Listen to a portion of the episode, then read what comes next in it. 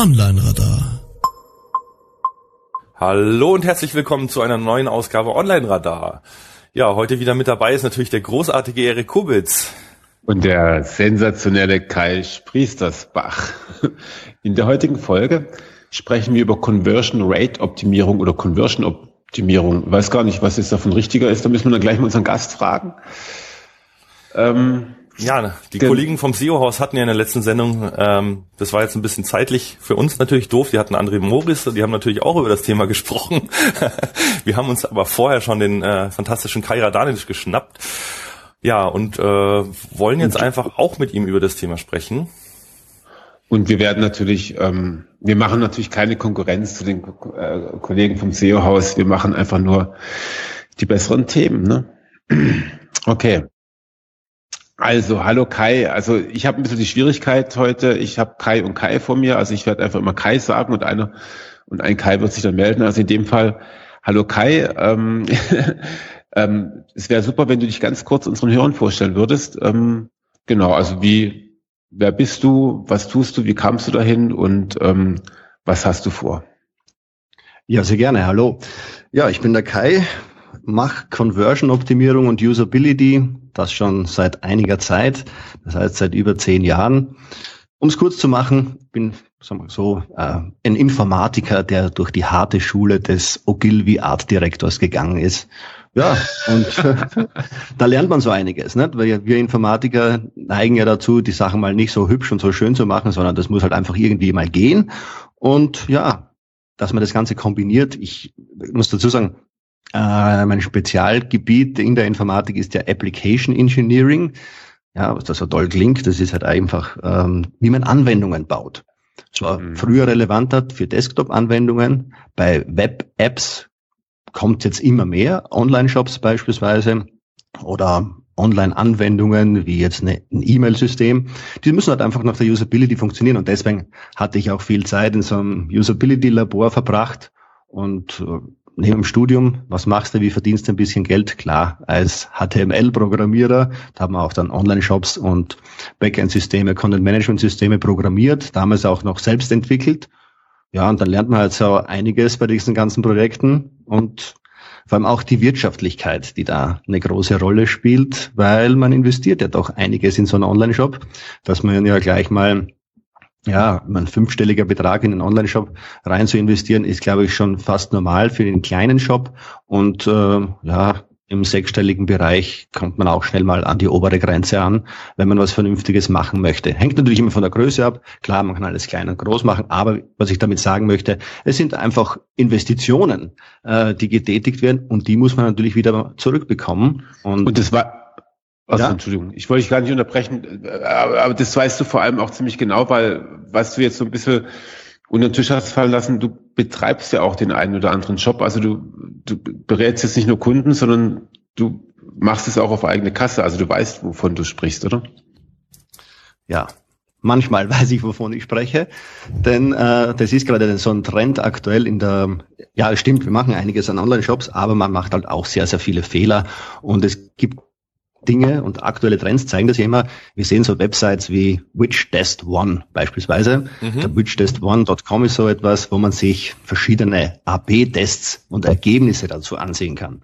Mhm. Ja, das kann man sich dann für sich selbst mal überlegen, ob auch äh, irgendeine Funktion, zum Beispiel ein größeres Suchformular oder so irgendwas für einen relevant wäre oder eine äh, kleinere Preisauszeichnung. Aber Gerade bei der Conversion-Optimierung ist es so, dass man es meistens nur für sich selbst anwenden kann. Man kann von den anderen etwas lernen, aber viele Dinge kann man leider nur als Ressource nutzen. Man kann sie leider nicht komplett von den anderen übernehmen. Nicht mal in derselben Branche. Auch die Conversion Rate, wenn man sagt, eine durchschnittliche Conversion Rate muss bei 6% liegen in dieser und jener Branche oder so weiter. Mhm. Das mag für einen richtig sein und für den anderen kann das überhaupt nicht richtig sein. Ja? Also ich persönlich sehe die Conversion Rate als interne Kennzahl, die man über die Monate, über die Zeit, über die Jahre einfach für sich selbst vergleichen muss. Ja, und wie gesagt, also zu diesen Online-Shops, die wir da haben, inzwischen, also entstanden ist es ja so, dass wir früher eine Internetagentur hatten, so mit ungefähr 40 Angestellten und so.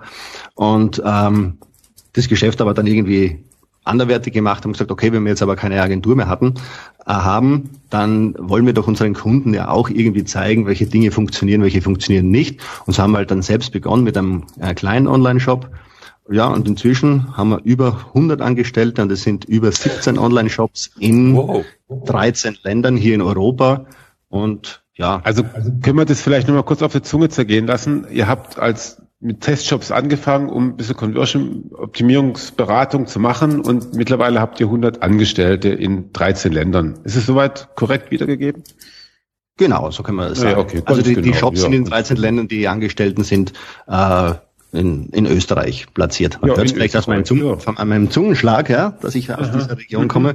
Bin jetzt aber schon seit über zehn Jahren hier in München und ja. Hm. Also wissen wir, wissen wir auf der anderen Seite des dass das, was ähm, ihr so an Conversion-Optimierung macht, doch eigentlich wahrscheinlich relativ äh, erfolgreich ist. Dann wirst du, möchte ich gerne auf was einsteigen, was, was du vorhin gesagt hast, also diese, diese Witch Test One, ähm, also automatisierte ähm, Tests, die man da machen kann. Ähm, wir saßen, wir saßen, wir beide saßen vor, weiß ich nicht, einem halben Jahr, glaube ich, in, in ähm, Berlin und da habe ich dich so gefragt, was sind denn so die neuesten Trends in der Conversion-Optimierung? Und da hast du ein bisschen zögerlich geantwortet, ähm, weil, also ich hatte irgendwie erwartet, es gibt irgendwie ganz neue Tests und, und, und, und riesen tolle neue Sachen. Und du hast mit zwei Informationen geantwortet, die fand ich leicht verstörend für mich. Das eine war, hm, also so richtig viele Trends gibt's da eigentlich gar nicht. Ähm, das war das eine. Und das andere war, naja, das mit dem Testen, da kommt man mittlerweile auch wieder so ein bisschen von weg. Habe ich das richtig mitgenommen? Habe ich mir das richtig gemerkt oder oder oder habe ich da was falsch mit, mitgenommen? Ja, das ist halt es ist, ja genau. Ja? Also das ist halt einfach so meine Meinung. Ja, mhm. ich würde nicht sagen, dass man vom Testen wegkommt, äh, aber ich glaube, dass der Fokus nicht so stark darauf äh, gelegt werden sollte. Ich weiß, dass es ein großes Thema ist. Es ist natürlich auch ein Trendthema, das mhm. äh, stark in den Markt getragen wird. Es gibt äh, großartige Testing-Tools, Testing-Suiten, mit denen man viel machen kann, das ist schon ganz klar. Aber man darf nicht vergessen, dass das Testen nur ein kleiner Teilbereich von dieser gesamten Aufgabe eines Conversion-Optimierungsprozesses ist. Also da setzt man ja schon viel, viel früher an, sagt, wo sind meine Wertschöpfungskanäle, meine Profit Windows, ja, woher kommt, mit welcher Zielgruppe mache ich welches Geld? Und dann äh, überschneiden sich ja unsere Themen, ja wo du zum Beispiel an die Reihe kommst, Erik, wo man sagt, wie spricht denn die Zielgruppe? Was sind denn die mhm. Buzzwords? Was sind denn die Keywords? Was sind denn die Trigger? Also die, die Entscheidungsmotivatoren bei denen aufrechterhalten sind das. Und das finde ich auch recht gut. Man, äh, wer andere Morris hört, der redet ja auch sehr, sehr oft davon, dass man halt das vielleicht dieses limbische System oder diese Limbic Map äh, zur Rate zieht. Ich finde das Modell auch recht gut, weil es halt einfach ist. Klar kann man mit Sinusmilieus und Co. auch noch arbeiten, aber da wird es halt einfach sehr, sehr umfangreich.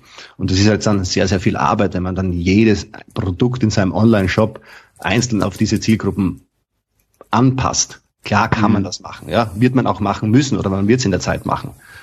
Ja, also das ist ja meine Einstellung. Ist ja von diesen Trends, klar gibt's immer wieder ähm, Dinge, die, die aufkommen, Vielleicht ein aktueller Trend, das man nutzt jetzt aus der technischen Seite, wären meiner Meinung nach so Web Components. Wir hatten früher, also das heißt früher, man, das gibt seit 15, 20 Jahren, sogenannte Usability Patterns, fertige Usability Muster, die man mhm. einsetzt, um ein bestimmtes Problem zu lösen. Und so werden wir es auch äh, jetzt im Web haben mit den interaktiven Components, dass nicht jeder alles selber programmiert und sagt, äh, wie könnte das denn aussehen? Klar, wenn du innovativ sein möchtest, musst du mal was Neues ausprobieren. Ja? Es hängt auch ein bisschen von der Marktpräsenz ab und von deiner Reichweite, ob du das Volk erziehen kannst oder deine Zielgruppe. Ja? Da kommen wir wieder auf das schöne Buch The Innovators Dilemma zu sprechen. Ja? Also derjenige, der es vormacht, der hat natürlich viel zu investieren und die anderen können es einfach kopieren. Ja. ja wenn Zalando sowas einführt mit diesem ja, oder waren es halt andere auch, aber Zalando hat es halt irgendwie in Deutschland publik gemacht mit diesem, sagen wir so, endless Scrolling. Ja, man scrollt ja, runter ja, und, und es gibt keine Paginierung mehr. Weil dort natürlich mächtig Traffic drauf ist, kann ich sagen, okay, ich kann es jetzt auch für meinen kleinen Shop, äh, der selbstgebackene Plätzchen äh, vom Tegernsee hat, beispielsweise, könnte ich sowas auch anwenden, weil es die Leute verstanden hat. Aber wenn der als erster das einführt, kapiert es keiner und sagen alle, die Seite ist nicht handhabbar. Okay, und das und, und mit diesen mit diesen interaktiven Components äh, meinst du, dass ich praktisch äh, Muster von anderen übernehmen oder erklär uns, erklär uns das bitte nochmal. Ja, genau. Das sind also so Muster, die einerseits gut funktionieren. Bei diesen Web Components geht es hauptsächlich darum, dass ich mit dieser Browservielfalt und also auch im mobilen Tablet- und Desktop-Bereich, von mir aus auch in TV- und äh, Navigationssystemen von Autos oder so irgendwo, zurechtkomme, damit das überall funktioniert. Wer Entwickler ist, kennt die Sorgen, die er mit Internet Explorer hat und die, die für Internet Explorer äh, entwickeln, die kennen die Sorgen von Chrome und Safari. Ja, also ja. das möchte auch äh, einen, na gut, wertneutral kann man das jetzt fast nicht formulieren, aber so ist das eben. Und mit diesen Components versucht man zumindest einmal dieser technischen Thematik Herr zu werden. Und, und das meinte ich eben mit den Usability Patterns, da gibt es eben dann das von der Interaktionsseite her. Ach so, dass man, dass man praktisch ein Muster hat ähm, und sagt, also pass mal auf, äh, der Warenkorb ist am besten immer oben rechts oder wie. Also ich, ich versuche es gerade für mich praktisch anzuwenden. Das wäre zwar jetzt ein bisschen was anderes, ja, das wären die sogenannten User Expectations, aber es wäre dann das Verhalten des Warenkorbs, dass du beispielsweise, wenn du mit der Maus äh, über dieses Warenkorbsymbol fährst, dass sich hier das öffnet und dann würde der Inhalt angezeigt werden. Das wäre beispielsweise so ein Ah, so eine Komponente okay. sagt, okay, diese Interaktion, dieses Verhalten äh, ist erwartungskonform und so stelle ich mir das vor. Ja, also zum Beispiel, also es geht um die Interaktivität äh, im, im, Verhältnis zu dem, zu dem statischen, nämlich nur wie das Layout aussieht. Mhm. Was wir alle kennen, auch so erwartungsmäßig ist, klickst du auf das Logo, zack, bist du auf der Startseite. Ja? Okay, und, und, und, und du sagst, und du sagst im Prinzip, ähm, also das noch mit Zalando, ähm, wir glauben alle, dass Einkaufen halt so aussieht wie bei Zalando oder wie bei Amazon. Und wenn ich jetzt als, als kleinerer Shop ähm, versuch, versuch ähm, ähm, da auch, auch groß zu werden, dann sollte ich nicht gegen, also soll ich nicht anders arbeiten, sondern ich sollte erwartungsgemäß dann auch funktionieren. Wenn deine Zielgruppe gleich ist, äh, kann es unter Umständen Sinn machen, dass man das äh, ähnlich macht wie ein großer. Wenn mhm. du natürlich sagst, wir verkaufen Spezial äh, Kitesurf-Zubehör, dann ist unter Umständen die klassische Darstellung, die jetzt Magento oder auch von mir aus Amazon wählt, nicht die beste Darstellung, weil du Zubehör dazu verkaufen möchtest und dort könntest du nur Bilder einfügen. Da kann ich mir vorstellen, dass ich mir dann etwas Innovativeres überlege, sodass diese Spezialzielgruppe, meine Kunden, die wissen, wie das mhm. Produkt funktioniert, das anders sehen. Ja?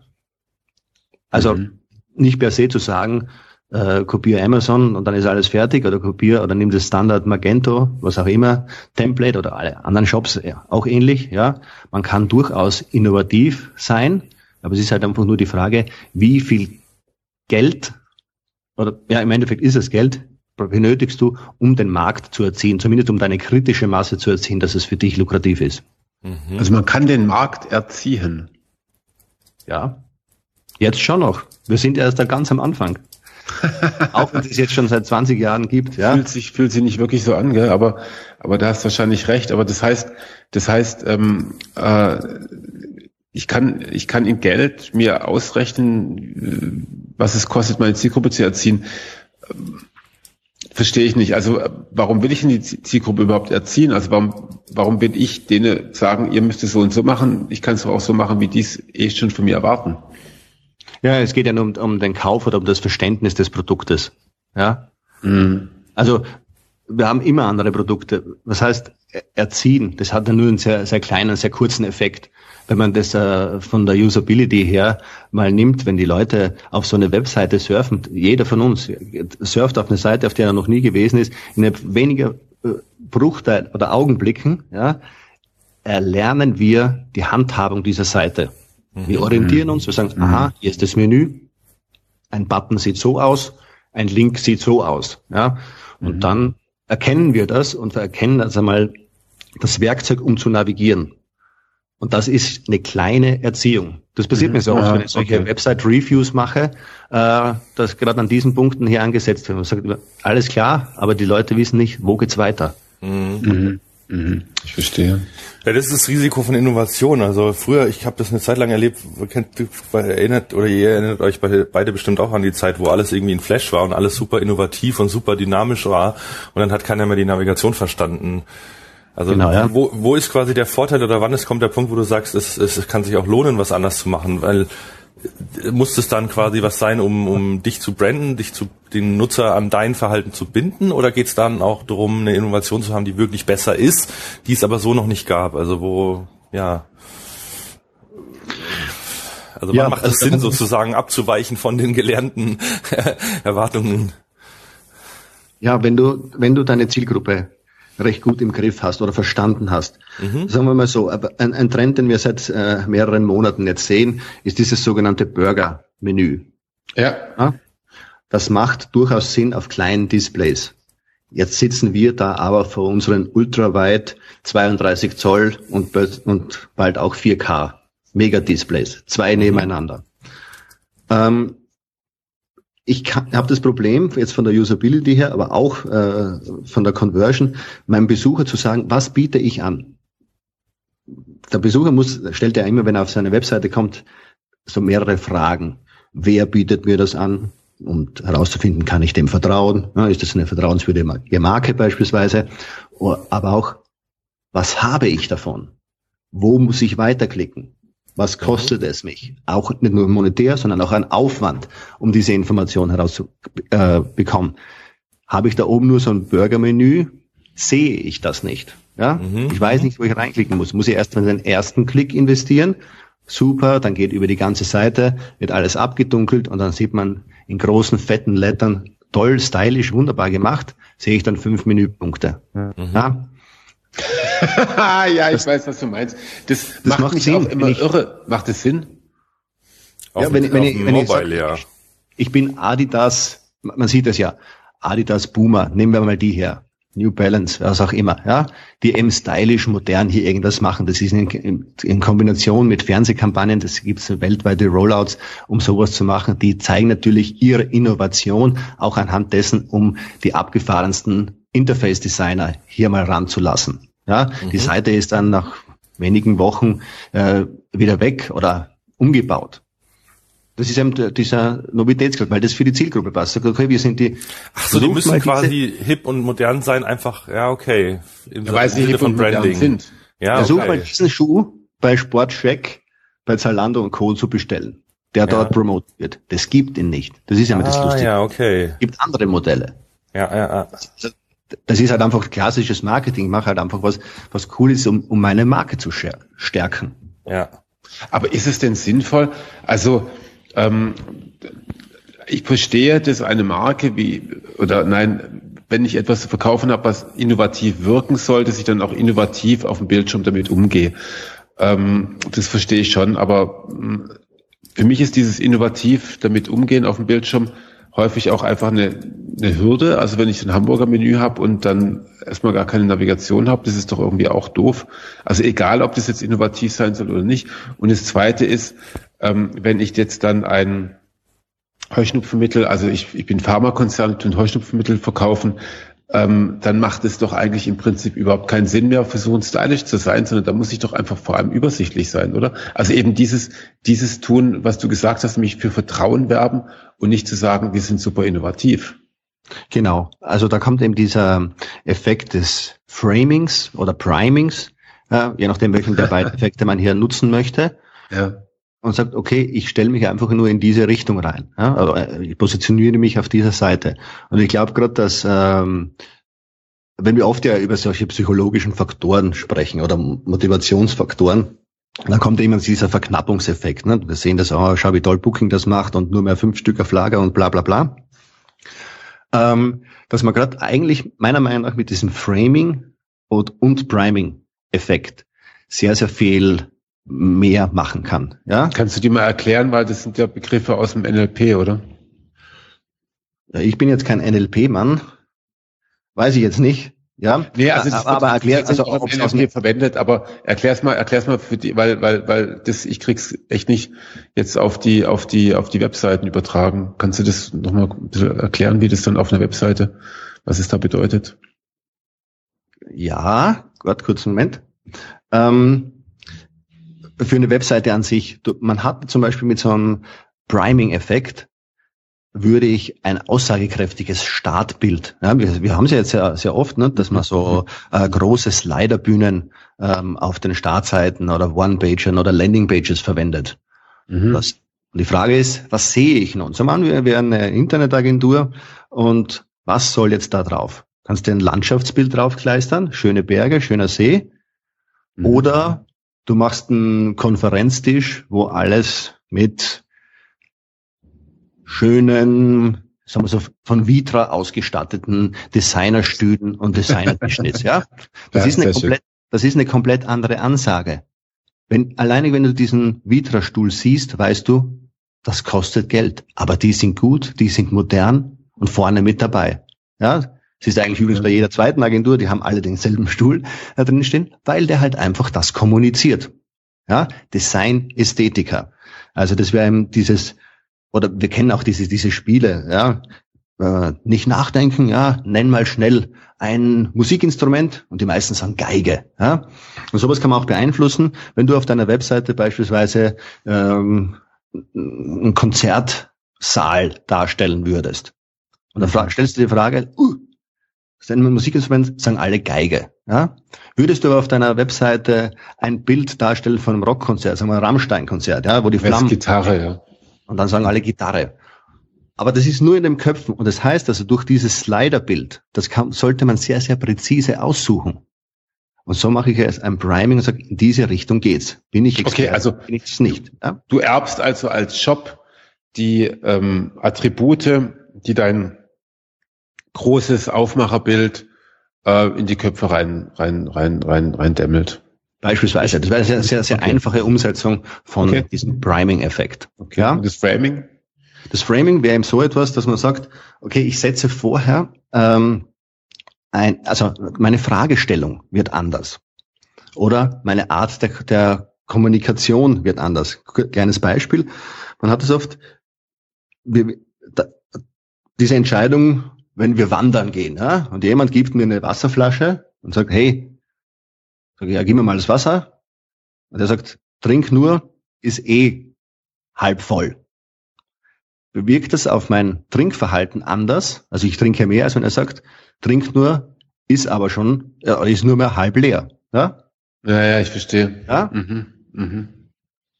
Und auf der Webseite, wie, was, wie wirkt sich das aus jetzt? Ja, das ist ein bisschen komplizierter als das Bahn, meiner ja. Meinung nach, ja. Ähm, da entscheidet eben die Art und Weise der Fragestellung. Das heißt also, wenn wir Produkte verkaufen, die relativ günstig sind ja. und viel erklären, werden die Leute misstrauisch. Ja, warum? Erklärst du ein Produkt, ein, sagen wir so, ein Wasserglas oder eine Trinkflasche, die 3,50 Euro kostet, warum musst du das auf vier Seiten erklären? Ja, da steht Trinkwasserflasche, perfekt, wunderbar. Ja, idealer okay. Verschluss dafür reicht. Ja, wenn du allerdings jetzt ein teures Produkt hast, das kompliziert ist und das kompliziert erklärst, dann sagst du, das kostet 2700 Euro für ein Manntag, eine Beratung. Ja, ja. Dann erklärst du lang und breit, warum das, was der Hintergrund ist, wie viel Vorbereitungszeit man reinstecken muss und, und, und, ja. Dann würde das eben dazu führen, dass das Produkt eher glaubwürdiger ist. Das heißt also, die unterschiedliche Darstellung von den Produkten entscheidet darüber, was in, in welche Richtung die Menschen dann ausschlagen. Ich hoffe, dass ich das jetzt da äh, verbal einigermaßen gut erklären kann. Meinen Seminaren, also weil ich, ja, ich mache auch so offene Seminare äh, ja. dazu, da habe ich das Ganze dann mit Bildmaterial und so äh, untermauert, wie das geht und was man da machen kann. Gerade im B2B-Bereich ist das oftmals sehr, sehr interessant. Man sagt, nicht zu einfach das Ganze zu erklären, sondern die Maschine kann ruhig ein bisschen komplexer dargestellt werden. Ich hab's, ich hab's, ich glaube, ich habe es halbwegs verstanden. Ich werde es gleich nochmal versuchen, in eigenen Worten zu formulieren, aber ich habe mir gerade so eine Notiz gemacht. Ähm, Seminar von Kai bei 121 Watt besuchen, gell? Also ich glaube, du bist da auch bei 121 Watt und da kann man deine Seminare besuchen. Genau, ja. Genau, okay. Also wenn ich es richtig verstanden habe, ist, ähm, äh, ist damit gemeint, dass die Erwartungshaltung zum Beispiel bei billigen Produkten oder bei ähm, äh, weniger erklärungswürdigen Produkten eher ist, ähm, äh, dass da wenig Text steht und diese Erwartungshaltung muss ich auch bedienen, ähm, weil ich ansonsten für unglaubwürdig äh, gehalten werde. Dagegen, wenn ich jetzt ein komplexes Produkt habe, wie zum Beispiel eine Versicherung, und da steht einfach nur super Versicherung, hilft immer, total cool, ähm, dass da die Leute dann eher misstrauisch werden und ob Sie es jetzt sich durchlesen oder nicht, ähm, mehr Text, mehr Erklärung auch erwarten. Also ich kann das äh, nur äh, noch bestätigen, auch bei mir selbst. Ne? Als ich damals mhm. ähm, äh, begonnen habe, da mit dem Unternehmen von mir selbst, dachte ich, ja, wenn du schon so ein super Schlausi bist, ja, um online oder übers Web verkaufen zu können, ja, dann kannst du auch für dich selbst eine Webseite machen, die verkauft, sodass du nicht mehr zum Telefonhörer greifen musst. Ne? Wenn du ein neuer Markt bist, kennt dich ja keiner, dass du nicht zum Telefonhörer greifen musst oder Werbung schalten musst, damit du Kunden bekommst. Also sollte meine Webseite verkaufen. Das hat sie auch einigermaßen gut gemacht. Ja, inzwischen ist sie alt und schon ein bisschen, ja, muss man sagen, sollte man bald wieder mal neu machen. Ja. Aber das Interessante, was ich dort hatte, ich hatte dann, äh, nachdem ich das, dieses Internetunternehmen da verkauft habe, ein bisschen Zeit und habe ein paar so Dinge zusammengeschrieben, wie man eben Conversion-Optimierung gut machen könnte und hatte dann so ein, so ein Download-Produkt. Ja? Das heißt, es waren einfach so zehn Einheiten und so Checklisten zum Runterladen, wie man Conversion-Optimierung machen könnte. Damals habe ich dieses Produkt für rund 800 Euro verkauft. Und das ja. ging sehr gut. Nachdem das jetzt schon ein bisschen in die Jahre gekommen ist, ich da auch nichts mehr geändert habe, inhaltlich passt das ja nach wie vor noch relevant, ähm, habe ich den Preis runtergesetzt. Ich weiß nicht, das kostet 240 oder so. Und die Nachfrage ging zurück. Ja, nicht nur wegen dem Alter, aber auch wegen dem Preis, weil die Seite erklärte viel. Ja, ja, ja. Die erklärt zu viel für diesen günstigen Preis. Da denken die meisten, das ist so ein Webmarketing-Infoprodukt-Bullshit oder so irgendetwas. Ja, ja? So wirklich kaufen das natürlich nicht mehr. Ja, aha, ja? Okay. ja also ich kann nur sagen, viele Dinge muss man halt einfach selbst ausprobieren. Okay, für mich hat dieser Framing- und Priming-Effekt äh, damals funktioniert und ich sehe auch die negativen Folgen, wenn ich es falsch gemacht habe. Ja? Hm, okay.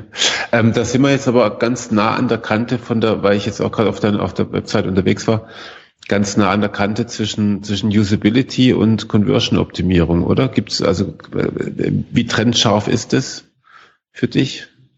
Ähm, ja, meiner Meinung nach sehe ich Conversion-Optimierung als eine Metadisziplin. Klar, oftmals wird sie mit Usability oder von den Usability-Leuten gleichgestellt und ähnlich gestellt. Ne? Wer einen Hammer hat, sieht überall Nägel. Äh, so ist das halt eben. Ich sage mal so, die Usability hat natürlich einen Grundsatz und sagt, gute Usability erreicht man, indem der Mensch oder der User, der Anwender in den Mittelpunkt gestellt wird.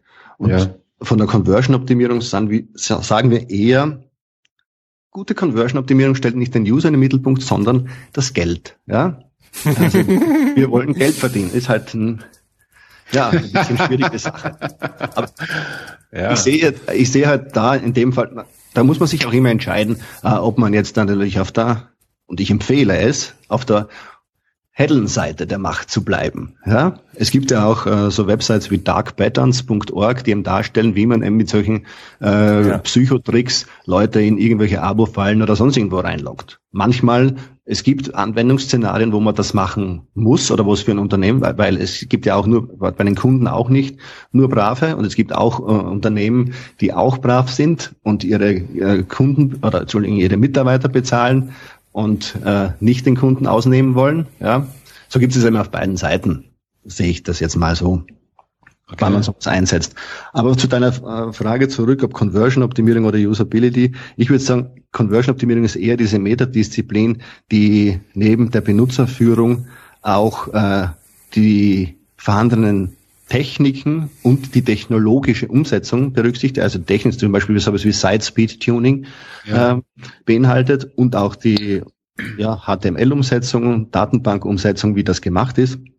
Und natürlich die betriebswirtschaftlichen Komponenten. Das heißt also, wo Teile aus dem Online-Marketing mit reinspielen und natürlich der Finanzierung, Pricing-Strategien, wie welche, man, es gibt ja so ein schönes Wort, Neuropricing, welche Preise halten denn meine Kunde, Kunden aus sozusagen, damit du dasselbe Produkt äh, höherpreisig anbieten kannst und nicht mehr in diesem dauerhaften Wettbewerb mit deinen mhm. ja, Preissuchmaschinen bist. Mhm. Also wo man dann letztendlich auch mal das nehmen kann, was sich, wo sich dann auch lohnt. Also, ähm, aber im Prinzip, ähm, dum, dum, dum, im Prinzip haben wir es ja, wir sind ja hier so auch auf so einem SEO-Kanal. Im Prinzip sprechen wir Ähm, du hast jetzt von dem einen, von der einen Disziplin gesprochen, die den User im Mittelpunkt stellt. Du stellst ähm, das Geld in den Mittelpunkt.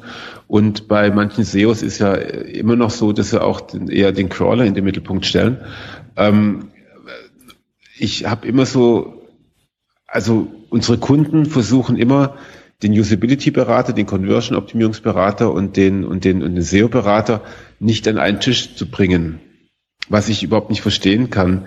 Hast du, hast du Situationen mit deinen Kunden, wo, wo alle drei an einem Tisch sitzen oder wo du dich auch mal mit dem SEO zoffen musst oder ist da immer eitel, eitel Sonnenschein und Frieden?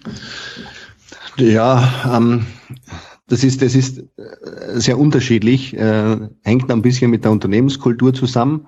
Mhm. Ähm, es ist natürlich ein sehr starker Überhang. Und wenn man so mit äh, Internetunternehmen, auch die, die mehrere Shops und auch größere äh, betreiben, spricht, sehen die das sehr oft, dass ein, ein starker Überhang an SEOs in den Unternehmen da ist im Verhältnis zu den Conversion-Leuten. Mhm. Das heißt also, ordentlich Traffic zu machen, zählt für viele immer noch viel. Klar, weil das sieht man natürlich auch. Sagst, hast du so viel Traffic, verkaufst du so viel.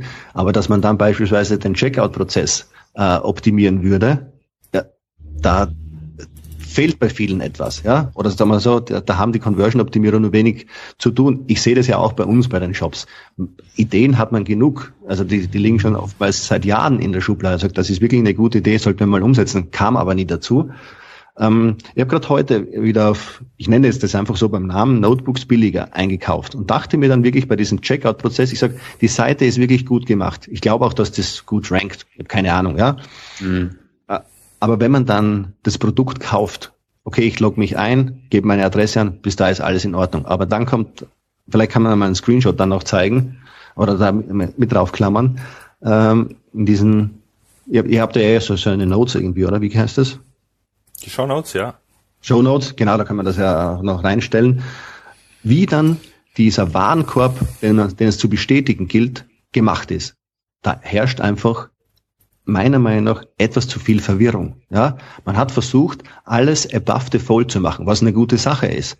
Aber links und rechts, überall sind sehr, sehr viele Störer, sehr viele Elemente, dass man eine gewisse Unsicherheit verspürt, sagt, ha, wenn ich denen jetzt nicht vertrauen würde, ja, mhm. weiß ich nicht, ob ich jetzt auf den und jetzt kostenpflichtig bestellen Button klicken würde. Ja? Mhm. Würde man das sauber machen, ist das meiner Meinung nach sehr, sehr gut. Und hier eine Kombination, und da ist wieder zurückzukommen auf den SEO und den CAO, im, im Warenkorb haben die wenigsten SEOs oder erheben sie Ansprüche, was zu machen. Da, das, ja, das stört ja, sich gegenseitig nicht. Nee, das ist schon richtig. Ja. Ich weiß, wo wir uns oft streiten, das sind äh, Menübezeichnungen und mhm. äh, äh, Texte auf der Startseite. Ja. ja. Das ist für viele äh, sehr relevant und teilweise auch in den Kategorieseiten. Da, Ach, bist du einer von denen, die mal sagen, da keine Texte auf die Startseite machen. Nee, doch Texte, aber, aber, also ich bin eher so für so Long Copy Startseiten, also die, die viel scrollen, ja. Ah, okay, okay, cool. Aber man muss auch sagen, die funktionieren nicht so gut SEO-technisch wie eben die SEO-Seiten. Und deswegen sage ich, da, da sollen auch lieber die SEOs recht haben, in diesem Fall. Ja? Ich weiß, man könnte mehr verkaufen mit einer anderen Systematik, aber im Endeffekt, also wie gesagt, lange Startzeiten muss jetzt nicht für jeden gelten, aber ich meine, dass äh, beim Online-Shop das durchaus eine interessante Relevanz haben kann, weil man die Kunden sehr schnell verteilt. Und die Startseite ist dazu da, um Kunden zu verteilen. Ja, aber da bin ich jetzt eigentlich als, oder Kai, was sagst du? Also jetzt. Ja, ich habe mich Kai? jetzt auch gerade gefragt, wo, warum du äh, einen Zielkonflikt siehst, weil lange Startzeiten sind ja auch, also gerade diese endless Scrolling Pages mit viel Content und so weiter sind ja eigentlich auch so der der Weg, den die SEOs jetzt gehen. Äh, ja. Oder was was meinst du, was da jetzt sich gegenseitig nicht befruchtet? Nee, aber Konflikte mit manchen, die halt noch ein bisschen oldschool. Ach so, okay. Ja, ja das kann natürlich sein. Die machen dann irgendwie so ein, doch nur ein fettes Bild und sagen und machen einfach einen ewig langen Text hin, der dann so weiß auf weiß dann irgendwie die Keywords beinhaltet. Das gibt schon auch noch, ja, das ja, stimmt. stimmt, das stimmt. Ja, das stimmt, ja. ja das ist bei, Ni bei Nischen und, und, und in äh, ausländische Seiten, ja. Da sagen ja. mir die SEOs dann sehr oft, sagt, das ist alles ganz nett, aber das ist nicht Deutschland. Äh, in Österreich beispielsweise oder in anderen Ländern äh, sei der Google-Algorithmus noch anders oder wird anders bewertet und da können wir einfach den ganzen rein das ganze Zeug reinklatschen. Ach was, ach was, in Österreich, die, die, die Österreicher sind eigentlich ganz nett. Die Österreicher sind eigentlich ganz nett, finde ich. Ja, nee. Ja. Das, das geht ums österreichische Google. Keine Ahnung. ich weiß, ja. Ich wollte es einfach nur mal gesagt haben, weil ich bin großer Fan der Österreicher. Ich erwähne es immer wieder gerne, dass ich die toll finde. Ähm, ja, hm. also, aber, aber, aber das und, und, und, und das Thema, also wo ich den größten Konflikt zwischen, zwischen Suchmaschinenoptimierung und, und Conversion-Optimierung häufig sehe, ist ähm, oder spüre, ist ähm, auf, eigentlich auf der Produktseite. Also da sage ich als Suchmaschinenoptimierer, da hätte ich schon gerne ein bisschen Text drauf, ähm, weil das schon dann einfacher zu verstehen ist, also sowohl für, für, für einen Crawler als auch für einen User, was das Produkt so kann und, und, und, und wofür es gefunden werden darf. Ähm, und da sagen wir oft dann die Kollegen, dass der Conversion-Optimierer gemeint hätte, ein Text würde nur stören. Nee, also normalerweise nicht. Die Frage ist, wo ist er positioniert? Wenn wir uns mhm. ja äh, vor Augen stellen, dass wir ja diese Lesearten im Web haben, ne? dieses Skim, Scan, Read. Mhm. Und oftmals dient halt auch die Produktdetailseite als Landingpage, weil sie ja. direkt angesteuert wird, sei es ja. jetzt über Suchmaschinen oder Preissuchmaschinen oder Kampagnen und dann, oder AdWords und so. Und dann ähm, benötige ich ja gerade das obere Drittel, um rasch drüber zu scannen, um zu sehen, bin ich, ist das das richtige Produkt? Und da brauche ich doch die Beschreibung und dann scrolle ich weiter, dann verlangsamt sich mein Lesefluss oder, oder meine Lesegeschwindigkeit wird etwas langsamer. Ich kann mehr Details aufnehmen als interessierter Kunde und mhm. äh, komme dann runter auf den, auf den Beschreibungstext der vorzüglich sollte der halt natürlich schön in Absätzen gegliedert sein, nicht alles in einer Wurst drunter. Ja, Diversity of Content als tolles Zauberwort in diesem Fall. Scrollst du runter, dann wird das erklärt, dann kannst du Fachwörter verwenden. Ja. Argumentieren, also, überzeugen und verkaufen. also jetzt überlege ich mir gerade, ob du nicht am besten, also ob wir uns nicht bei den Seminaren ein bisschen abwechseln könnten. Also du könntest, hättest jetzt praktisch äh, die Hälfte meines Seminars damit füllen können, weil genau das sind die Sachen, die ich auch erzähle in den SEOs Content-Seminaren. Ne? Das ist interessant, ist ganz spannend. Also sind wir ja eh. Eigentlich sind wir, eigentlich sind wir äh, klick-klack irgendwie auf einer Linie. Das ist ja cool, sehr erfreulich. Sehr, sehr schön. Das heißt, wir, dann nehmen wir noch irgendeinen Usability-Berater ähm, mit dazu und dann nennt, nennt man das, ja, wie nennt man das dann? Online-Marketing oder? Na. Ich hatte ja mal äh, das Vergnügen mit dem Brian Eisenberg. Ja. ja das, das ist was nicht, der Godfather of Conversion Optimization, der eigentlich dieses Wort Conversion Optimierung so quasi erfunden hat. Mhm, ja. Mit dem hatte ich einmal an einer Hotelbar in, auf der Conversion Konferenz in London damals äh, länger gesprochen und dann hat er sich dann so viel trinkt er nicht, aber nach einem Gläschen Wein so irgendwie so quasi entschuldigt. Es tut ihm eh sehr leid für die ganze Szene, dass er diese Disziplin Conversion Optimierung genannt hätte, weil äh, das eigentlich nicht das passende Wort ist. Aber wir nennen es jetzt halt so, ne? Beim Endeffekt ist es ja so eine Umkonvertierung. Du konvertierst von einer Religion in die andere oder so irgendetwas. Du kannst äh, Geld umwechseln von einer Währung in die andere. Ja, Aber das stimmt. dass du einen Besucher zu einem Kunden konvertierst, wir haben es uns halt mal so angeeignet, ne? Ich mhm. weiß jetzt nicht, ob er der Urheber ist. Aber Persuasive Architecture und so etwas finde ich jetzt in einer gewissen Art und Weise doch besser. Aber vielleicht kommt doch mal irgendjemand drauf, äh, ein richtig schönes Wort dafür zu verwenden oder zu erfinden, ja, wie wir das nennen können. Mhm. Ja, ich denke, dass man, ich, ich, ich meine, im Prinzip geht's ja immer nur Bullshit-Bingo. Also ich finde es ja immer wieder ganz lustig, dass jetzt ähm, so seit ein, zwei Jahren ganz viele Storytelling betreiben ähm, oder auch, auch selbst Content-Marketing ist ja auch so ein, so Begriff von, wo Dinge benannt werden, die man vorher auch schon gemacht hat, ohne den Begriff zu kennen. Ne? Also das ist ja auch immer wieder äh, ganz, ganz spannend. Ist halt Bullshit-Bingo, was wir da betreiben, ist auch in Ordnung. Also, weil du musst ja auch, du brauchst ja auch ein Label, um es drauf zu kleben, um das dann einfach ein bisschen auch in den Unternehmen ähm, durchfluten zu lassen. Ja, aber es hat auch jede, Bra jede Branche hat das so, die Angler, die Jäger, ja, genau, die Ärzte. Wir müssen das halt einfach ein bisschen benennen, damit wir wissen, worum es geht. Ja, ja. wenn man weiß, worum es geht. Ja, ich muss hier noch auf ein Thema ansprechen. Und zwar hast du vorhin auch gesagt, dass in der einen oder anderen Branche vielleicht sechs Prozent ähm, Conversion okay ist und so. Es gibt da so ähm, du wirst sicherlich auch den Karl Kratz kennen, der, der ja auch immer irgendwie so sehr, sehr prägnante ähm, Parolen nennt. Und er sagt, also wenn jemand äh, über sechs Prozent Conversion spricht, ähm, dann macht er irgendwie echt fundamental was falsch, weil weil ja dann immer noch die ähm, 94 anderen Prozent, warum konvertieren die denn eigentlich nicht? Also er geht eher so in, in, in, in Systeme rein, die den User auch, ich sag mal, zumindest mal mit einer deutlich höheren Conversion, wenn vielleicht nicht jetzt, dann zumindest später ähm, mit dem mit dem eigenen Produkt dann beglücken. Ähm, was ist denn so eine vernünftige Conversion oder wie? Oder, na, ich, ich weiß, es ist jetzt eine saublöde Frage. Das ist so wie wie wie viele Links sind äh, sind genug Links, aber aber ähm, wie, wie geht ihr wie geht ihr mit mit mit Conversions um? Also gibt's da Daumenwerte? Oder, oder, oder, oder gibt es Werte, wo man sagen kann, du kannst in der Conversion immer 50 Prozent besser werden oder so? Also kannst du da was dazu sagen?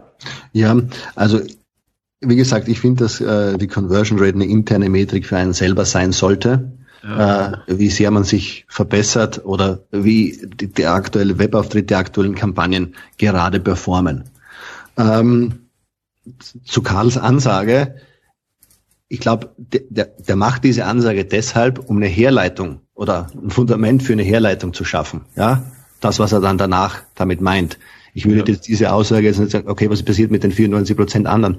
Ich weiß nicht, auf der ganzen Welt ist das so, ja, dass äh, du gehst in einen Laden und kaufst unter Umständen nichts, weil du dir was angesehen hast, ja. Es gibt auch Leute, die aus dem Restaurant wieder rausgehen, weil es ihnen zu teuer ist oder nicht schick genug oder umgekehrt. Ja, ja stimmt. Ähm, klar, 70, 80 Prozent, die ein Restaurant betreten, werden dort etwas konsumieren. Aber viele der Kunden, es gibt welche, die sagen, ich hätte nur gern Wasser, ja, und die nehmen, bestellen halt einfach einen vernünftigen Rotwein und ein Steak dazu. Mhm. Hm. Was ist jetzt die Conversion im Endeffekt? Gut, wir reden natürlich jetzt hier von Online-Shops oder äh, Produkten, die verkauft werden.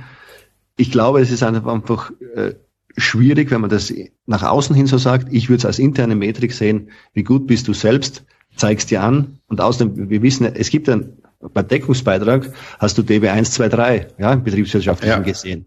Äh, bei der Conversion Rate gibt es keine fixfertige Formel. Was soll das sein? Ja, okay, die Besucher auf meiner Website, wie werden die erstens mal gezählt? Ist Google Analytics für dich ausreichend, was ein Website-Besucher ist? Wenn wir eh schon wissen, okay, was sind wiederkehrende Besucher?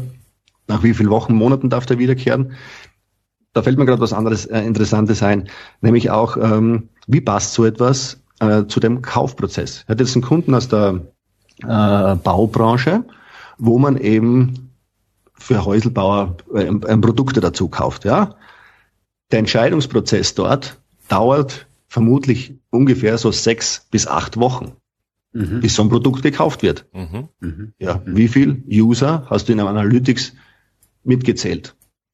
Wie viele Uniques ja. sind das? Hast Zwei. du den und auch die anderen Kanäle, ja, genau. Ja, also muss ich dort mal grundsätzlich sagen, was ist nämlich mein Analytics-Wert? Also muss ich hergehen und mein Analytics konfigurieren, nämlich hier äh, raufzusetzen, was bedeutet ein eindeutiger Besucher. Also sage ich, mein eindeutiger Besucher ist, wenn er innerhalb nicht von 29, ich glaube 29 Tage sind standardmäßig eingestellt, ja, kannst du vermutlich mit jeder anderen Software auch so machen, sagt, nein, ich brauche 40, 50 Tage, ja, dann ist es für mich ein eindeutiger. Und erst dann kann er wieder zum zweiten neuen Besucher werden. Diese grundlegende Einstellung verändert komplett deine Messdaten und auch das komplett stimmt. deine Conversion Rate, ja, und alles, was damit aufbaut. Google, äh, die Leute von Analytics selbst warnen ja davor und sagen, auf, aufgepasst, deine ganzen Daten stimmen nicht mehr, weil die Anzahl der Besucher, der eindeutigen Besucher und der wiederkehrenden Besucher eine grundlegende Zahl ist, auf die alle anderen Rechnungen aufbauen, oder mhm. sehr, sehr viele andere, ja. Mhm. Mhm. Somit hast du wieder, wo vergleiche ich was hin? Und deswegen meine ich, Conversion-Optimierung greift, ist weit mehr als irgendwas zu testen, sondern man muss hier die Komponenten zusammenziehen und muss äh, beurteilen, was bringt mir was und dann messe ich das einfach mit und zwar für mich intern. Mhm. Mhm. Also ist es so, dass man ich bin jetzt gerade, ich bin jetzt gerade nochmal geistig auf diesen, auf diesen, auf diesen Test äh, ähm, gesprungen, weil du gesagt hast, ähm, ist es mehr als dieses, dieses, dieses Testen. Ähm, haken wir einfach das Kapitel Conversion, äh, Conversion ab. Ähm, bei den Tests geht es ja im Prinzip ja auch darum, dass ich versuche oder etwas ausprobiere, was ich mir vorüberlegt habe. Das ist ja, glaube ich, auch was, was André relativ häufig sagt. Es geht nicht darum, irgendwas zu testen, sondern es geht eigentlich darum, eine gute These zu haben, diese These dann mit einem Test zu bestätigen. Ja. Oder? Ist es soweit, ist es soweit korrekt? So, so, macht man das. Ja, erstmal als, als, als Grundlage. Genau. Ja. Mhm. Und die Frage ist, wie stark ist deine These? Ja, oder deine Hypothese in diesem Fall? Das heißt also diese, diese Annahme, die äh, ähm, wenn dann, also ein wenn dann weil äh, Konzept beruht. Ja. ja. Also wenn wir jetzt äh, den Satz nur noch zwei Stück auf Lager hinzufügen, dann vermuten wir oder erwarten wir, dass äh, der Klick jetzt kaufen häufiger getätigt wird, ja, weil wir uns das Phänomen der künstlichen Verknappung zunutze machen. Beispielsweise. Ne? Das wäre so eine Hypothese. Okay. Also, okay, das kennen wir ja schon, bla bla bla. Und sowas ähm, baust du dir halt für genau diese Szenarien. Und manche Hypothesen sind gut, manche sind schlecht. Das kann man von außen so nicht sagen meiner Meinung nach, weil es war einfach unfair, was ist eine gute, was ist eine schlechte Hypothese. Mhm. Und das muss man für sich selbst ähm, finden. Und ich glaube, das ist ja gerade aktuell in der Zeit äh, die große Herausforderung. Und auch wenn man mit vielen ähm, Website-Betreibern, Online-Shop-Betreibern spricht, sagen, ja, wir haben was getestet, aber es kam nichts raus, ja. Und dann ist die Ergebnis, ja, das bringt überhaupt nichts, wenn wir die, die Preise äh, durchstreichen oder so, ja. Mhm. Ähm, dann ist es oftmals so, dass einfach das Wissen fehlt, was man vernünftig testen könnte. Ja, genau, das ist nämlich im Prinzip die, eigentlich die Frage. Also ich kann mir natürlich auch bei der Konkurrenz ein paar Sachen abgucken, kann irgendwie sagen, ja, oh mein, die machen das so, dann probieren wir das halt immer auch, auch mal aus. Aber eigentlich ähm, ist doch, ist doch, ist doch der Test nur noch eine, eine Verifizierung dessen, also, wie soll ich sagen, also die Quelle, die die, die, die, die Quelle der Hypothese ähm, ist doch viel, viel wichtiger als, als dann nachher der Test. Äh, naja. Ja, das ist ja das Interessante, ja, weil ich werde ja so oft gefragt, ja, und, ah, Test ist zu viel und so, wie viel Tests habt ihr aktuell laufen? Ja, wir haben einige Tests am Laufen. Aber das Interessante ist oftmals, wenn ich also in Kundenprojekten bin, dass äh, ich überhaupt nichts teste, weil es nicht notwendig ist. Okay. Weil am Anfang noch so viele low-hanging fruits im Bereich der Usability, der Seitenanordnung da sind, dass die erstmal umgestellt werden müssen, weil ich sonst aus dem Test nichts erfahre. Und da kannst du auch, da, da hilft auch kein User-Testing oder sonst irgendetwas. Lass mal äh, 20, 30 Leute unsere Seite durchklicken und mal sehen, was die daraus, äh, was die dazu sagen haben. Ja, die bestätigen mhm. mir nur nochmal, ja, der, der, sagen wir so, die Warenkorb, die Bestellübersicht ist unübersichtlich. Ja, okay, ja. jetzt ist halt bestätigt. Mhm. Ich hatte mal einen Kunden, das war wirklich lustig, ja, den hatte ich dann so eine Zeit lang begleitet und dann traf ich ihn so zwei Jahre später wieder, sagt, Herr Radanic, ich muss Ihnen was sagen, das ist wirklich interessant. Das, was Sie uns vor zwei Jahren gesagt haben, das stimmt. Nur jetzt haben wir es schwarz auf weiß. Wir haben es mit einer Usability-Agentur prüfen lassen. Okay, super Sache. Ja, hat halt 20.000 Euro gekostet. Okay. Ja. ja. ja. Ja. Aber das ist auch oftmals notwendig, ja, weil in größeren Konstrukten wird halt das, brauchst du es einfach schwarz auf weiß, ja. Da hilft es halt einfach nichts, wenn man das nur so sagt und vermutet. Ja. Ja, aber interessant ist deine Aussage, dass man die Seite ja zunächst erstmal aufräumen muss, bevor man überhaupt das Testen anfangen kann, weil, weil vielleicht ist es ja auch so, dass, dass der Test irgendeine Veränderung, die, die im Prinzip egal wäre, ähm, dann signifikant als, als, als Conversion-Steigerung ähm, äh, anzeigt, also sehr erfolgreich ist, aber eigentlich ist es einfach nur gut, dass du irgendwas auf der Seite geändert hast, weil die einfach vorschrecklich war, oder? Also ich meine, ähm, dieses, dieses Aufräumen der Seite ist ja auch das, was, was, was wahrscheinlich auch du, Kai und ich, also auch bei der Suchmaschinenoptimierung häufig immer wieder sehen, da brauchen wir uns jetzt nicht drüber zu unterhalten, ob jetzt äh, die Überschrift Formatierung wirklich in der semantischen Reihenfolge ist, sondern da geht es eigentlich nur darum, ob die, ob der Crawl überhaupt auf die Seiten kommt, weißt? Also ob die Navigation überhaupt ähm, Links anbietet, dass man dann auf die Unterseiten kommt. Also erstmal muss man muss man mal die groben Sachen wegschaffen, ähm, damit man dann damit man dann überhaupt an die feinen Dinge ran kann. Finde ich ganz interessant, dass es in der Conversion-Optimierung das auch gibt, aber macht natürlich Sinn. Ja, es ist oftmals, dass man wirklich auch nur dieses Leseverhalten äh, beurteilen muss. Äh, wie ist die Überschriftenhierarchie? Was ist zu lesen? Zum Beispiel oftmals diese Buttons, wenn man halt das Klassische übernimmt. Manche nutzen ja äh, WordPress oder so als, als Content-Management-System und dann wird halt standardmäßig weiter oder mehr Infos oder hier weiterlesen dargestellt. Ja, ja. Das große Problem ist aber, da gibt es ja so einen ein Sekunden oder zwei Sekunden oder vielmehr fünf Sekunden Test, ja, kann jeder für sich selbst immer machen. Wenn man nur eine kurze Zeit zur Verfügung hat, schauen die Leute auf die Überschrift und auf die Linktexte. Das bedeutet aber für mich, wenn ich auf der Startseite alles weiter und hier gibt's mehr Informationen habe, muss mein Leser, mein Kunde, mein potenzieller die Überschrift lesen, das Bild sich ansehen, um zu verstehen, was sich hinter dem Link verbirgt. Mhm. Ja, steht auf dem Link zehn Tipps zur Conversion-Optimierung, weiß ich, dass ich hier draufklicken muss, weil es hier zu zehn Tipps zur Conversion-Optimierung geht. Ist es allerdings oben, wie du deine Webseite klassisch verbessern kannst, Doppelpunkt, zehn Tipps, ja, dann muss er die Überschrift lesen und dann klickt er auf hier mehr Informationen. Ja, das sieht man so sehr oft bei touristischen Portalen.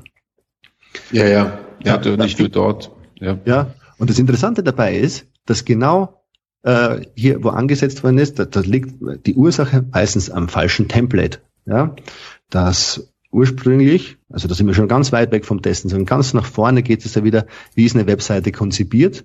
Das heißt also das richtige Aufsetzen, passend zu meiner Zielgruppe, passend zu meiner Argumentation, wird, muss das Layout gemacht werden. Es hilft also nichts, wenn ich mir bei großen Theme Forest, Template, Monster, wie immer die Dinge heißen, ja, hier fertige Templates runterziehe, die passen unter Umständen nicht für mein Geschäftsmodell. Mhm. Ja, da gab es jetzt einmal diese so eine Mini-Studie von den Jungs da, wie heißen wir, das Nine Gag und BuzzFeed und diese ganzen Dinger dass man draufgekommen ist, weil denen ist natürlich wichtig, dass das alles schön geshared wird, damit wieder schön Traffic auf die Seite kommt. Ähm, the most shareable ist das, sind dreizeilige Überschriften. Ja? Also wenn du jetzt so ein Mini-Layout hast, alles in Versalien geschrieben, bringst du gerade mal zwei Wörter rein. Gerade die deutsche Sprache hat auch noch längere Wörter. Das ist ein Problem. Da sieht man also, die bauen nämlich die Layouts so, dass die Leute, dass das, dass die komplette Seite shareable ist. Mhm. Das sind so interessante Gags, ja, wo man mit der Conversion-Optimierung ansetzen kann. Meiner mhm. Meinung nach. Und das bekommst du durch keinen Test raus. Weil nee, das einfach anhaben und einfach, ähm, ja. Und das ist eben sehr schade, weil eigentlich meiner Meinung nach, oder eine Bekannte von mir, äh, ähm, der aus, äh, vom Institut vom Innovationsmanagement ist, die hat immer ihre Doktorarbeit äh, geschrieben, beziehungsweise da was erforscht, ob man eben so Social Media und sowas äh, mitnutzen kann. Aber um es kurz zu machen, man kommt drauf, die meisten Produkte oder die meisten äh, Prozesse sind derartig komplex, die wir in Unternehmen haben, so dass ähm, unsere Kunden das intern auch oftmals gar nicht gut verstehen. Das heißt für uns alle, dass wir selbst diejenigen sind, die verantwortlich sind. Und ich sehe das oft, die meisten oder die Schlausten sind im Unternehmen selbst. Du brauchst keine User fragen, frag deine Leute intern. Ja, klar hilft oftmals mhm. die Sicht von außen, von irgendjemand, der sich auskennt oder unbefangen auf diese Seite zugehen kann. Manchmal äh, verläuft man sich einfach in so Sackgassen oder sonst irgendetwas, aber das wäre der eigentliche Trick, meiner Meinung nach, die Leute intern zu befragen. Die wissen am meisten über das Produkt. Mhm. Und die Art und Weise, wie es verkauft wird. Ja? Zum mhm. Beispiel auch so ein 0815-Trick. Ruf mal die Verkäufer an, deine besten fünf Verkäufer, und sie sollen dir jeweils die drei besten Argumente für Produkt A, B und C aufsagen. Mhm. Schreibst du genau diese drei Dinge in deine Produktbeschreibung rein. Na klar, genau. Jungs verkaufen genau. das seit zehn Jahren. Ganz genau, ganz genau. Das, das, dazu brauche ich natürlich auch Verkäufer, und das ist für alle, die jetzt einen eigenen kleinen Online-Shop für, was weiß ich, äh, für Baumwollsocken eröffnen, ähm, natürlich nicht möglich, aber ähm, die können sich das vielleicht dann auch noch woanders abgucken. Das war übrigens auch, dann hast du auch schon eine Frage beantwortet, die wir noch stellen wollten, das ist nämlich das Thema, ähm, wie viel, wie viel, wie viel Conversions oder wie viele Benutzer brauche ich eigentlich für einen Test, ähm, damit er überhaupt signifikant dann auch äh, also damit er wirklich Daten liefert, mit denen ich auch arbeiten kann. Ähm, Im Prinzip zunächst erstmal brauche ich nur Annahmen und ähm, wenn ich dann viele, wenn ich einen größeren Job habe, dann dann äh, kann ich mit Testen anfangen. Aber ich meine, dann stellt sich die Frage immer noch, ab wann macht ein Test überhaupt Sinn? Ja, du brauchst natürlich äh, eine gewisse Anzahl an, an Conversions drauf. Das ist schon äh, völlig klar, damit sowas in einer gewissen Art und Weise relevant ist. Äh, diesbezüglich publizieren aber die Leute rund um andere äh, und auch um Gabriel Beck eh recht viel auf äh, Konversionskraft. Ja, ich weiß. Die, äh, die zeigen hier immer wieder Zahlen, äh, was was was wie bringen kann. Was man nämlich nicht vergessen darf und was sehr sehr schwierig ist, dass du, dass wir so starken saisonalen Schwankungen unterliegen. Wir haben das gesehen bei einigen Shops, wo du sagst, hurra, es ist Feiertag und im Norden von Deutschland wird gekauft wie blöde. Ja?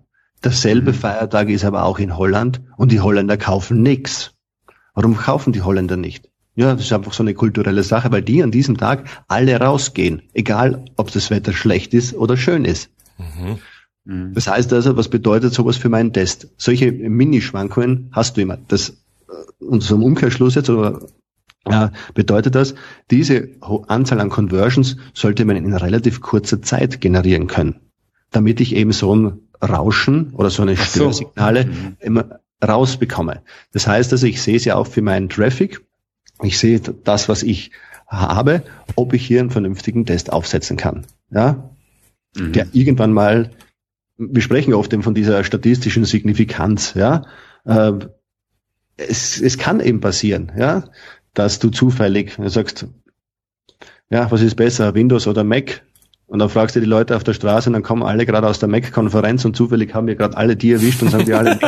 ja? ja, stimmt. Und dann irgendwann wird das mal eingeteilt äh, und dann erwischen wir auch die ganzen Windows-Leute wieder zufällig, ja, weil wir vielleicht vor einem Rathaus gewesen sind oder vor einer Behörde und die haben alle nur Windows und sagen, ist eh gut, ne? Oder sagen, ist schlecht, was auch immer, ja.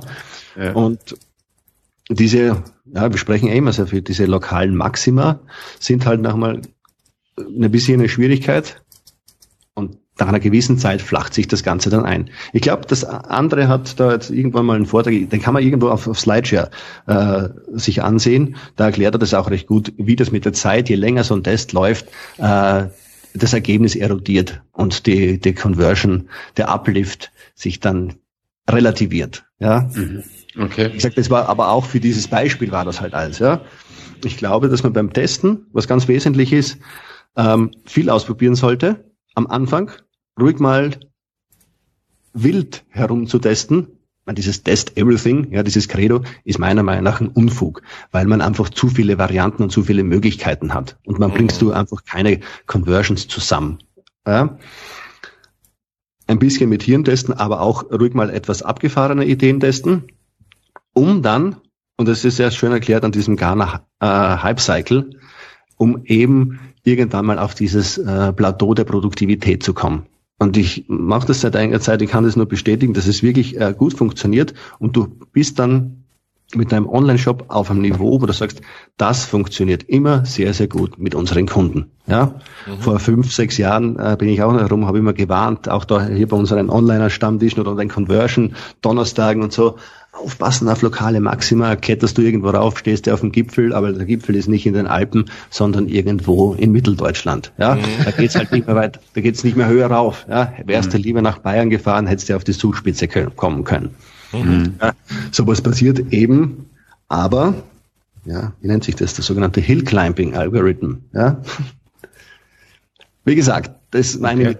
ähm, diese statistische Signifikanz hat natürlich Relevanz für das ganze Testen. Man muss aber sehen, dass bei sehr, sehr vielen Tests das gar nicht rauskommt und da hilft eben oftmals Intuition. Und da muss ich eben auf andere Mittel zurückgreifen und deswegen meine ich, nicht immer kann man alles testen. Okay. Weil, auch wenn es schöne Tools gibt, man, äh, wunderbare Werkzeuge, aber das sind halt wirklich nur ab einer gewissen, es gibt ein Einstiegsniveau, so ist es einfach. Ja, genau, genau, genau. Ich glaube, das ist, ist auch mittlerweile ein Credo irgendwie bei in der Conversion-Optimierung bei allen.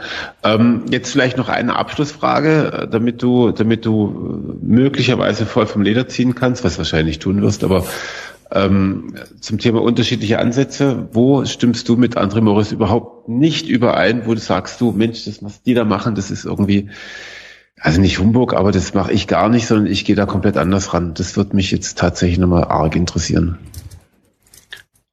Hm, schwierige Sache, weil ich äh, sehr gern mit anderen spreche und wir in vielen, vielen Dingen äh, einer Meinung sind, ähm, wohin das Ganze auch geht. Ich glaube, dass wir, na, er sicherlich war er noch mehr gesehen als ich, ja, ähm, kennt äh, viele, viele Dinge, aber was ich echt schlecht an ihm finde, ist, dass der einfach viel zu wenig Zeit hat, um mit mir ordentlich Rotwein trinken zu gehen und Steaks zu essen, weil das hat mir ah. sehr, sehr oft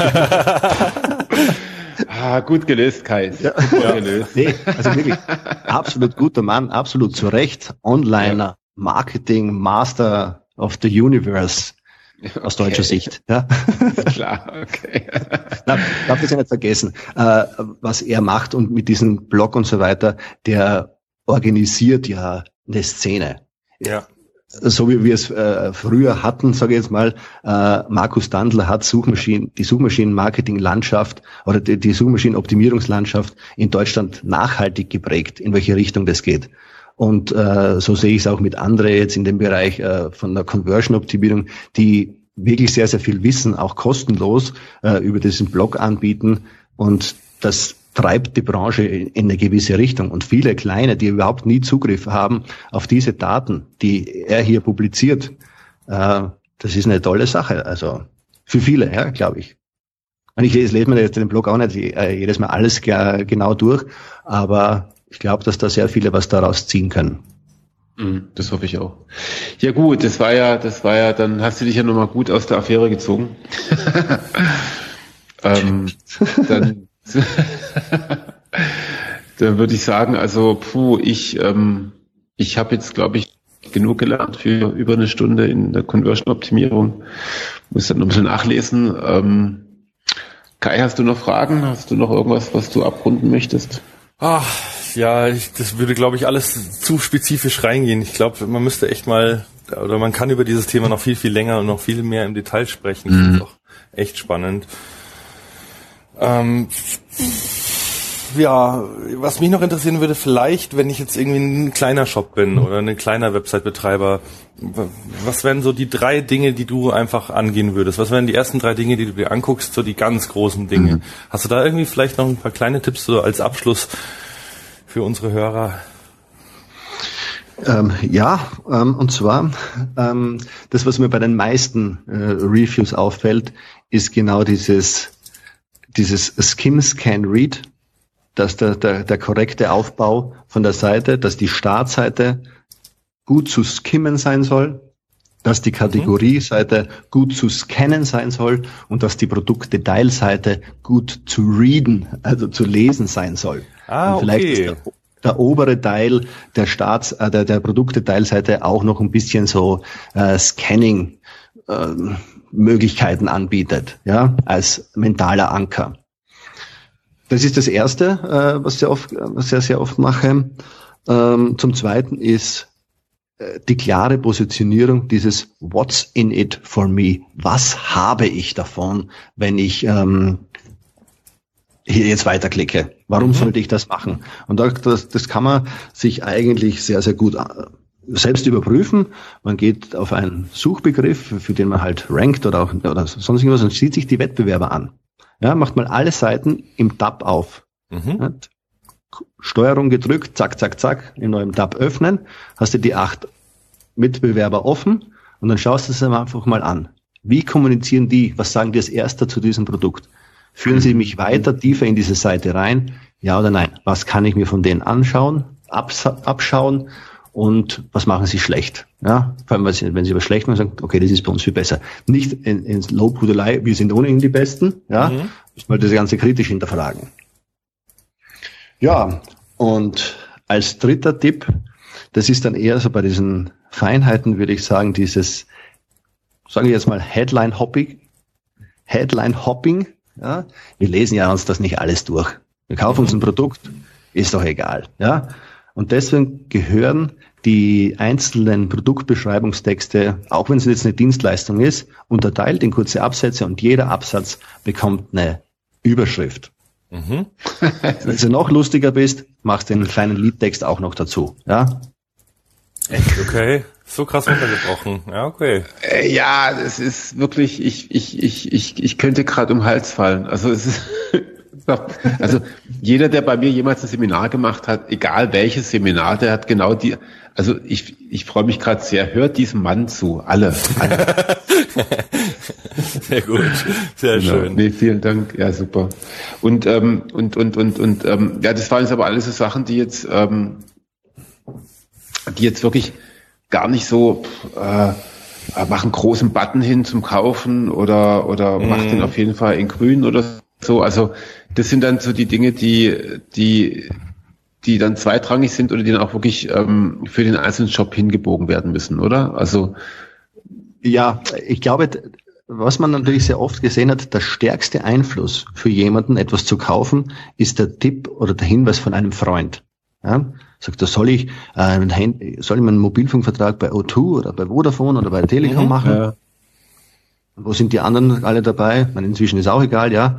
Aber er sagt, ah, Telekom, tolle Sache. Der andere sagt O2.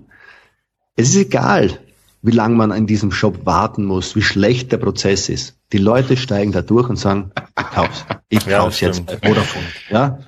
ja und, das ist wahr. und diese Überzeugungsarbeit, dieser Freund, der, den müssen wir als Webseitengestalter, der, dieser Freund müssen wir sein.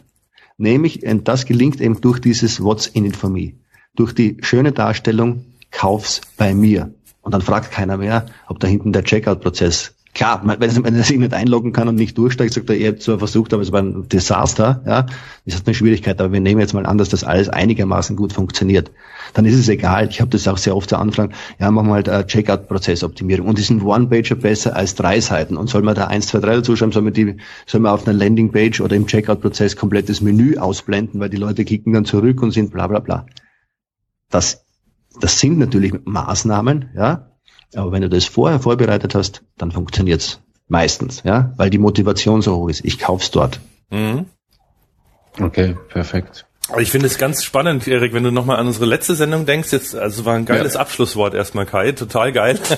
Vielen ich Dank. Ich habe mich auch ja. immer gefragt, also äh, Hürden abbauen, ja, das ist ja so Usability, aber so dieses Thema Verkaufen und du, da bist du jetzt quasi genau am letzten Punkt drauf gekommen. Dieses What's in it for me. Ist eigentlich genau das, was der Carsten in der letzten Sendung zum Thema Telemarketing wirklich, ja. halt, äh, diese drei Dinge. Wer, wer bin ich? Was habe ich anzubieten? Was will ich jetzt von dir sozusagen? Das ist echt geil. Also das muss man wirklich auch auf den Webseiten rüberkriegen. Ja. Ja, ja, genau. Und das könnte man sagen, jetzt als, als noch ein, ein Trend, den es da gibt, während dass wir durch so Storytelling-Komponenten äh, äh, versuchen, das äh, noch besser zu kommunizieren. Noch emotionaler und ja, genau, okay. Und durch Unterstützung der Technologien, also mit diesem Parallax Scrolling, mit diesem äh, Lazy Load und so weiter, das mhm. hat ja nicht nur den Effekt, dass wir schöne Bilder lustig uns ansehen, sondern mit dem werden wir dann aktiv verkaufen in den nächsten zwei, drei Jahren. Ja, ja. Ja, aktiv verkaufen ist, glaube ich, ein wichtiges Stichwort. Das, ja. Und man, da müssen wir echt mal, glaube ich, noch mal eine eigene Sendung drüber machen, Erik. Also. Ja. Ja, nee, aber wunderbar. Es ist jetzt auch schön, schön, dass wir, dass wir das Thema im, Prinzip rund haben. Ja. Auf der anderen Seite wissen wir auch, ähm, dass wir da noch einiges zu tun haben, dass wir äh, schon lange nicht mehr die SEO-Branche nur, nur, nur beschallen hier, sondern dass es auch tatsächlich äh, auch in den, in den angrenzenden Bereichen ähnliche Gedanken gibt für, für, für ganz ähnliche Sachen. Und für mich waren so ein paar Überrascher auch dabei. Ja. Ähm, Finde ich außerordentlich spannend und, und, und, und vielen Dank, Kai für das, für die vielen Informationen, für das tolle Gespräch, ähm, für die offenen Antworten, für dein Rant gegen André Morris, auch, da, auch dafür vielen Dank. Genau, also André, ich hoffe, du hörst zu, also geh mal hier öfter mit dem Kai wieder ein Weinchen trinken und so. Weißt du Bescheid, wir, wir kontrollieren nach. Wir, wir kommen mit. genau. Okay. Alles klar, dann vielen Dank fürs Zuhören, danke auch Kai nochmal, äh, war echt klasse, ähm, jederzeit gerne wieder. Ja, und dann hören wir uns nächsten Monat wieder wenn es wieder heißt Online-Radar, gell? ja, genau, bei Online-Radar. Okay, also. Danke, mach's gut. Bis dann. Ciao. Tschüss. Ciao.